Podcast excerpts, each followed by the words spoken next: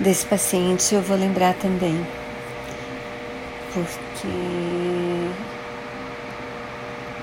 Bom, vocês vão entender. Ele era um paciente jovem, de 50 e poucos anos, ou menos até, mas com câncer terminal. E o câncer tinha espalhado para todo lado e a família queria porque queria que ele fosse internado.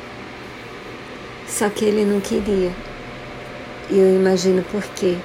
Porque ele queria ver carinhas conhecidas quando ele acordava, ver carinhas conhecidas quando ele fosse dormir, gente conhecida cuidando dele. E ele precisava de muito cuidado. E para a família era difícil, era difícil ver o sofrimento dele, era difícil cuidado porque tinha de ser constante.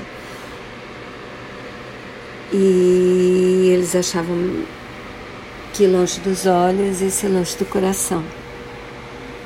Mas aí quando eu expliquei para eles que o quanto ia ser difícil para ele ficar sozinho, sendo cuidado por estranhos, a família reavaliou e eu também consegui conversar com ele que assim não dava para ele, já que ele estava sendo de tanto cuidado, ele escolher quem ia cuidar, porque eventualmente essa pessoa ia ficar muito sobrecarregada, ia ficar impossível para ela.